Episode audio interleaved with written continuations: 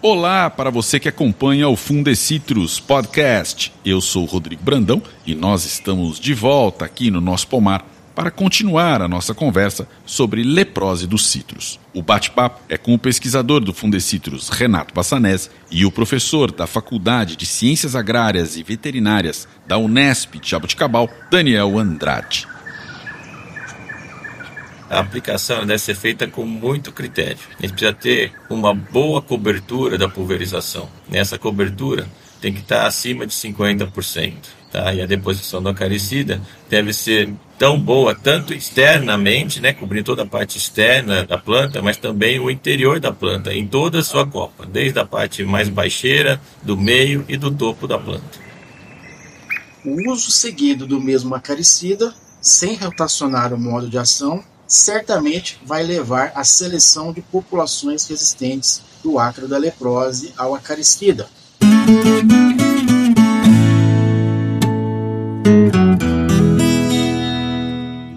Na primeira parte, nós falamos um pouco ou bastante sobre os aspectos gerais dessa doença, sobre o comportamento do ácaro e falamos também um pouco sobre a importância do monitoramento, né, da inspeção por parte das equipes que realizam essa atividade.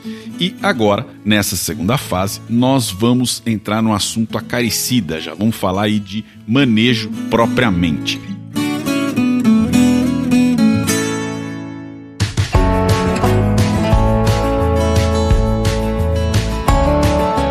Para ampliar, nos aprofundar, né, nessa questão das aplicações, eu vou começar com o Renato. O citricultor, Renato, ele precisa selecionar os acaricidas no momento da pulverização, durante uma alta infestação ou no bloqueio anual? O que, que ele tem de utilizar? O que, que nós podemos falar sobre isso, Renato? Bom, primeiramente, a escolha do acaricida, o citricultor deve se limitar aos acaricidas são permitidos na Protecitos. Tá? É aqueles que estão na lista da Protecitos, que são os acaricidas que se pode utilizar quando você vai produzir a fruta para o processamento de suco. Outro ponto importante, ele deve se atentar ao espectro de ação dos acaricidas. Nós temos acaricidas com ação ovicida, com ação larvicida ou adulticida. Normalmente seria o ideal que o acaricida tivesse todos esses espectros de ações, pegasse do ovo ao adulto. Mas alguns acaricidas têm uma ação mais adulticida, outros mais ovicidas, e aí teria que talvez o citricultor optar por uma mistura de dois acaricidas, um de cada espectro. A seletividade desses acaricidas aos inimigos naturais é um ponto importante, principalmente em relação a ácaros predadores, do ácaro da leprose. E um outro ponto importante, extremamente importante, é o modo de ação dos acaricidas. A orientação é evitar aplicações seguidas de acaricidas com o mesmo modo de ação no período de um ano. Por que isso? Para que não haja seleção de ácaros resistentes aos acaricidas. Outro ponto importante é que alguns acaricidas podem ter sua eficiência de controle reduzida em até 20% quando misturados com tanque de pulverização, com certos inseticidas ou sais minerais. Né, o professor Daniel tem se debruçado bastante nesse assunto, eu acho que ele poderia contribuir um pouco mais com a gente nesse tema. Sim, Renato, é bem isso mesmo. Nós desenvolvemos algumas pesquisas aqui na Unesp, inclusive com a colaboração do Fundecitrus, que foi observado que, por exemplo, quando o acaricida espirodiclofeno, que é um dos acaricidas mais utilizados no controle do acro, quando a gente mistura o espirodiclofeno no tanque, né, com os inseticidas imidaclopido, fosmet, bifentrina ou cipermetrina, a sua eficiência é reduzida, né? ou seja, a gente tem uma redução da eficiência do acaricida. Já para outros acaricidas, como o ciflometofem e propargite, essas misturas não afetam negativamente o controle do ácaro. Essa variação, claro, é devido à forma que o acaricida atua, o tempo. Portanto, antes de misturar os, os produtos no tanque, é preciso saber se as misturas são compatíveis ou não. E se caso forem não compatíveis, né, poderá haver uma redução da eficiência de controle. Lembrando aqui, no caso da mistura do espirodiclofeno com os inseticidas, nós estamos falando daquela incompatibilidade do tipo biológica e não física e química, que é a incompatibilidade mais comum, a gente tem mais pesquisas. Essa incompatibilidade biológica, ela é um, um pouco mais difícil de medir, de avaliar, é tanto que a gente demorou alguns anos para ter as respostas, né? E por que, que isso pode ocorrer? Né? Uma das causas é que os inseticidas ali na mistura podem ativar algumas enzimas que degradam a caricida no corpo do ácaro. Então, ou seja, no final nós vamos ter uma redução da eficiência daquele acaricida. Então isso já está assim, é, de certa forma, bastante conhecido e realmente a gente recomenda que evite essas misturas para que o acaricida tenha sua maior eficiência. Basicamente isso. Excelente. Se estamos falando de acaricidas, estamos falando de aplicação. E aí há equipamentos que são envolvidos, porque a gente tem que falar de qualidade, não tem jeito. Renato, e as configurações do pulverizador? Boa pergunta, Rodrigo. É o seguinte, né? A gente tem que lembrar, o ácaro é muito pequeno, e ele vive normalmente escondido, vive nas entrâncias, nas bifurcações, nas lesões. Então é, a aplicação deve ser feita com muito critério. Gente precisa ter uma boa cobertura da pulverização. Nessa cobertura tem que estar acima de 50%. Tá? E a deposição do acaricida deve ser tão boa, tanto externamente, né, cobrindo toda a parte externa da planta, mas também o interior da planta, em toda a sua copa, desde a parte mais baixeira, do meio e do topo da planta. Para isso, a gente recomenda que se utilize pontos de pulverização é, do tipo jato cônico vazio, que produzem gotas finas. O que, que são gotas finas? Gotas com diâmetro volumétrico mediano de 100 a 200 micro, para possibilitar essa penetração da gota no interior da planta. Porque se a gente usar gotas grossas, elas vão ficar retidas somente na parte externa, a gente vai ter muito escorrimento e não vai ter penetração no interior da planta, onde o ácaro prefere né, ficar lá escondido. Para possibilitar a utilização desses bicos de vazões menores e com tamanho de gotas adequado, recomenda-se a utilização de ramais com um número maior de bicos. O volume de calda aplicada é determinado pela cubicagem da planta, onde você mede a altura, o diâmetro de copa e o espaçamento entre plantas. Aí você transforma isso num cúbico e aí você tem a cubicagem da planta. Nós, nos experimentos que realizamos, não observamos diferenças significativas no período de controle do acre, utilizando os volumes de 100 a 200 ml por metro cúbico de copo. Entretanto, eu queria ressaltar que quanto menor o volume de calda utilizado pelo citricultor, mais técnica deve ser a aplicação, exigindo muito boa regulagem e calibração dos equipamentos a cada pulverização. Em regiões mais críticas, ou seja, mais quentes, com menor umidade relativa que dificultam a pulverização, né, e são favoráveis ao ácaro, ou também em propriedades em que não se faz uma regulagem ou calibragem periódica dos equipamentos, um volume de calda maior deve ser utilizado, aí em torno de 150 ml por metro cúbico de copa. Deve ser dada atenção, como o Daniel já falou, especial ao ponteiro da planta, né, ao topo da planta, as laterais e o interior da copa onde a aplicação normalmente é mais difícil. Aplicações após a colheita dos frutos geralmente resulta aí numa melhor cobertura, deposição do acaricida, tá? e consequentemente no maior período de controle do acre. Professor Daniel, eu acho que agora a gente vai entrar num tema aqui que pode ser muito relevante. Colocar em discussão um assunto, né? A questão da resistência do ácaro da leprose aos acaricidas. O que, que a gente já sabe sobre isso? O que, que a gente já tem de informação sobre isso? É isso mesmo, Rodrigo. Você tem toda a razão. O tema resistência do ácaro da leprose é extrema importância. Na verdade, é muito difícil a gente falar do manejo do ácaro da leprose sem tocar no assunto resistência do ácaro. Nós sabemos que no Brasil existem diversos acaricidas que são autorizados ou estão registrados no Ministério da Agricultura, Pecuária e Abastecimento. Nós chamamos de MAPA. Entretanto, na prática, apenas alguns poucos produtos. Realmente são muito poucos os produtos que têm sido utilizados hoje pelo citricultor. Isso ocorre porque a maioria dos acaricidas que estão lá registrados no mapa perderam a eficiência ou têm problemas de resistência ou algum outro fator. No caso do acre da leprose, a gente vê muito claramente que a aplicação repetida, sucessiva de acaricidas com o mesmo modo de ação pode levar rapidamente a seleção de populações resistentes. Já existe um histórico, inclusive, de casos de resistência, no qual já foram reportados casos de resistência aos acaricidas dicofol, extiazox, propardite, enxofre, cauda sufocálcica e até mais recentemente ao espirodiclofeno. Outro acaricida bastante utilizado hoje é o ciprometofeno, não existe nenhum caso ainda relatado de resistência do acro da leprose ao ciclometofém, até porque ele é uma caricida que foi lançado mais recentemente aqui no Brasil. Porém, é muito importante que o citricultor tenha essa atenção quanto à rotação dos acaricidas para evitar que a gente também tenha casos de resistência ao ciflometofém. Inclusive, com apoio do Fundecitrus, estamos realizando aqui na Unesp de Jabuticabal, já inclusive há alguns anos, o monitoramento da resistência do ácaro da leprose aos principais acaricidas que nós temos aí hoje. É né? um trabalho que a gente recebe aí populações do citricultor, de áreas comerciais, e a gente avalia se existe algum problema de resistência ali, e isso a gente acaba repassando a informação para o citricultor para ele melhorar ali o manejo do ácaro, as rotações e fazendo todas as orientações possíveis. E outro trabalho também que nós estamos iniciando agora é reavaliando a eficiência dos acaricidas disponíveis no mercado para poder ajudar o citricultor na tomada de decisão. É, hoje você tem aí alguns acaricidas, né?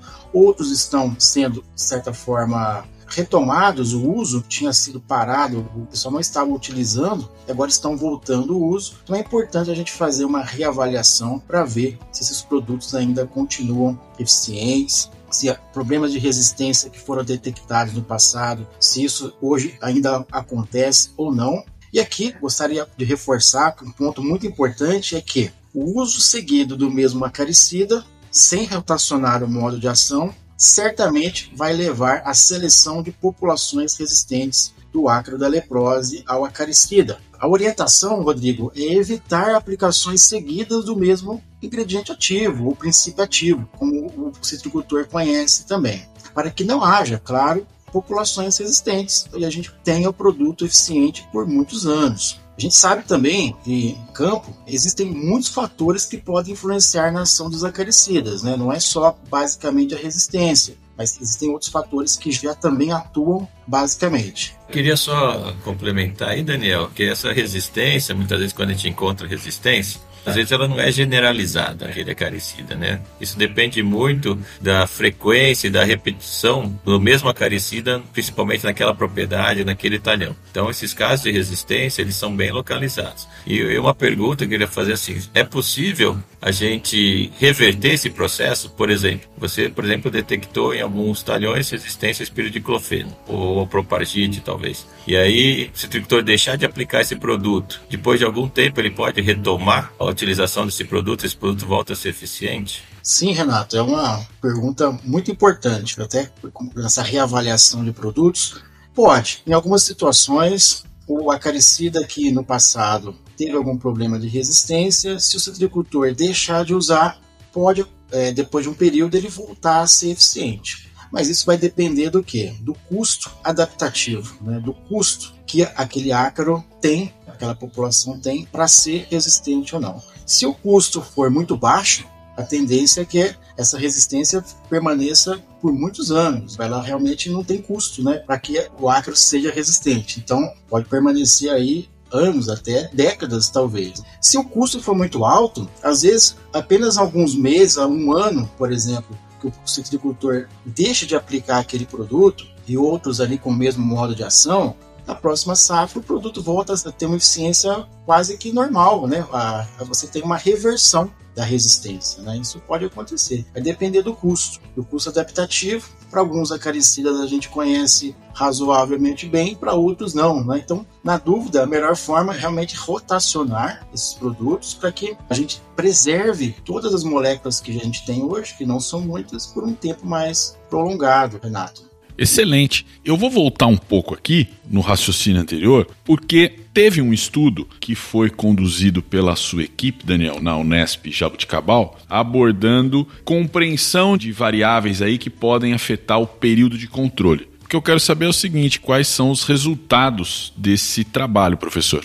Sim, Rodrigo. É, esse trabalho, na verdade, trata-se de uma dissertação de mestrado que foi desenvolvida aqui por uma aluna nossa, a Leilane Martins Lacerda, que é engenheira agrônoma, e essa dissertação foi defendida no ano passado, né?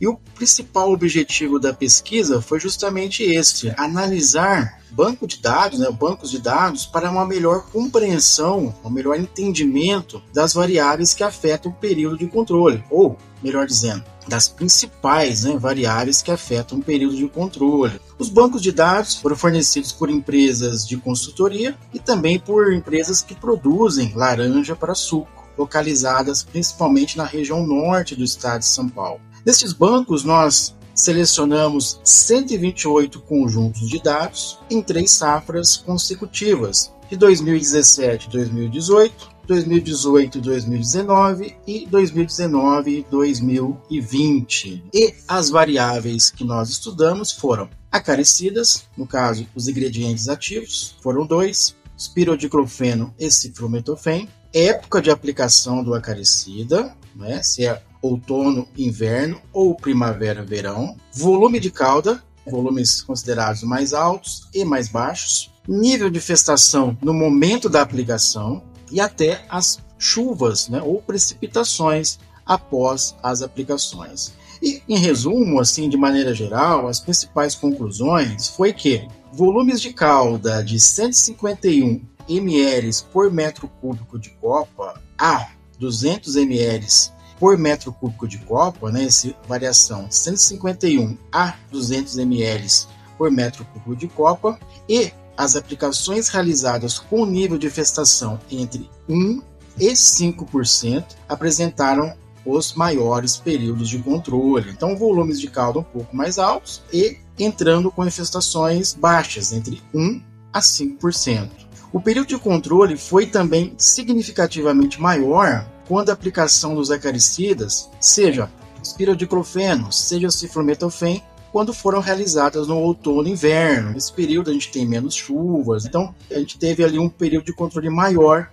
quando os acaricidas foram aplicados nesse período outono e inverno. O curioso é que observou-se que as aplicações com espirodiclofeno no período de primavera-verão alcançaram os maiores períodos de controle em relação ao ciflometofém, e o contrário aconteceu no outono e inverno, no qual o ciflometofém apresentou os maiores períodos de controle em relação ao espirodiclofeno. Teve essa variação em função da época de aplicação. E ambos os acaricidas, seja o espirodiclofeno, seja o ciflometofém, proporcionaram, né, apresentaram os maiores períodos de controle quando não houve chuvas nos primeiros sete dias após a aplicação. Então, aquela chuva logo após a aplicação atrapalha, interfere na ação dos acaricidas, sendo interessante que não tenha chuva por pelo menos sete dias após a aplicação. Rodrigo, da série Perguntas que não estão no roteiro, como essa, eu tenho uma pro Renato, porque depois eu tenho uma, uma bem importante para você, Daniel. É que você falou região norte ali no, no trabalho, na questão dos bancos de dados, e eu queria saber rapidamente, Renato, tem alguma região que está isenta da doença? Tem região que é mais afetada? No norte preocupa mais do que no sul? Geograficamente, como é que é essa distribuição? Normalmente, o acro da leprose você vai ter maior incidência do acro e da doença nas regiões mais quentes e secas. Então, a gente teria aí o norte de São Paulo, o sul do Triângulo Mineiro, noroeste de São Paulo, é onde predomina mais a população e os danos com, o acro da leprose. Aí, à medida que você vai vindo para o sul, os danos são menores você tem menos problema com leprose. Então, você teria ali a região sudoeste, região bem sul do estado mesmo, lá Itapetininga, Avaré, são regiões onde a leprose é bem mais tranquila. Muito bem, vamos voltar para o roteiro aqui. Professor Daniel, e quanto ao uso de produtos biológicos no controle do ácaro da leprose dos citros, nós temos alguma novidade? Sim, Rodrigo. Essa também é uma pergunta muito interessante, né? Sempre alguém perguntar. A gente sabe que o mercado de produtos biológicos está em pleno desenvolvimento e expansão. Tem crescido muito Há alguns trabalhos em desenvolvimento visando o controle do acro da leprose com produtos biológicos. Hoje, os principais produtos biológicos aí que a gente tem observado no campo são aqueles à base de fungos entomopatogênicos e também há uma outra categoria de produtos que são os chamados produtos naturais, são extraídos de plantas, né, que também poderia enquadrar aí como sendo um biopesticida, não é bem um produto biológico, mas tem uma certa, algumas características similares. Né? É, alguns resultados de pesquisa têm apontado né, que a associação de alguns produtos biológicos ou naturais, com os acaricidas que a gente já tem hoje, pode aumentar aí o período de controle né, do acro da leprose. Seja aplicação em conjunto, né, em mistura, ou depois ali na área, né, sozinha também a aplicação, a gente percebe que pode melhorar um pouco, aumentar um pouco o período de controle do acaricida químico, como a gente chama.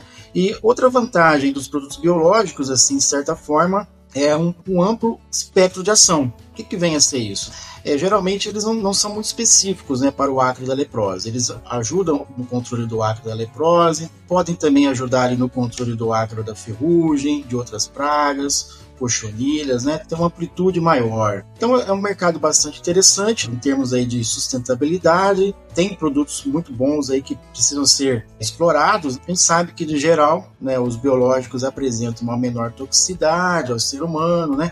Eles degradam mais rápido no ambiente, tem um menor risco de apresentar problemas de resíduo, por exemplo. Então, assim, a ideia, Rodrigo, a mensagem é que o uso de produtos biológicos com eficiência comprovada, né, é importante que o agricultor fique atento, verifique se o produto realmente apresenta eficiência, se ele tem, se ele realmente demonstra uma boa performance ali no campo, com certeza vão contribuir aí para o manejo do ácaro, da leprose, né, e para toda a questão de sustentabilidade da silvicultura. Excelente! Hoje, nessa segunda conversa nossa sobre o ácaro da leprose, nós falamos bastante sobre a importância do manejo. E nós reforçamos que a escolha do acaricida deve respeitar a lista Protecitros o modo de ação dos acaricidas, se é ovicida, larvicida ou adulticida, a sua seletividade aos inimigos naturais, como os ácaros predadores, e as condições climáticas do momento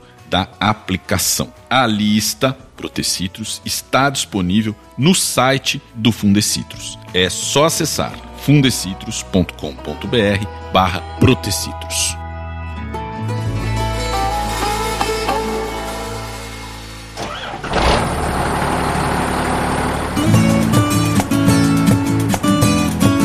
Hora de ir embora, hora de nos despedir. Professor Daniel e Renato, obrigado por estarem com a gente mais uma vez, por aceitarem esse convite, para prosear um pouco, que é sempre muito importante. Toda vez que eu estou no campo, muitas vezes eu observo que o pessoal quer informações sobre o acro da leprose, sobre a leprose, e nós tivemos aqui muitas informações disponíveis para o tricultor, que é uma das principais missões do Fundecitrus. Muito bem, obrigado mais uma vez. Daniel, obrigado pelo seu tempo, pela sua participação, pelas suas contribuições. Imagina, Rodrigo, sou eu que agradeço, né? Você, o Renato, todos os ouvintes aí, o Claro, o Fundecitrus, foi um prazer estar com vocês aqui hoje. Renato sempre muito solícito, sempre preocupado com diversas questões da astricultura, também contribuindo muito, sempre de forma didática. Renato, obrigado, viu?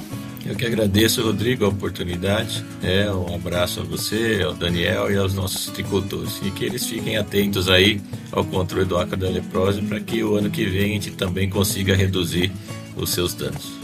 Obrigado, Renato Passanese, obrigado, Daniel Andrade, e obrigado também a você, ouvinte, que acompanha as informações da citricultura. Curta e compartilhe o Fundecitrus Podcast. Seguindo a gente, você recebe uma notificação sempre que um episódio estiver disponível por aqui. Espero você no próximo episódio. Até lá!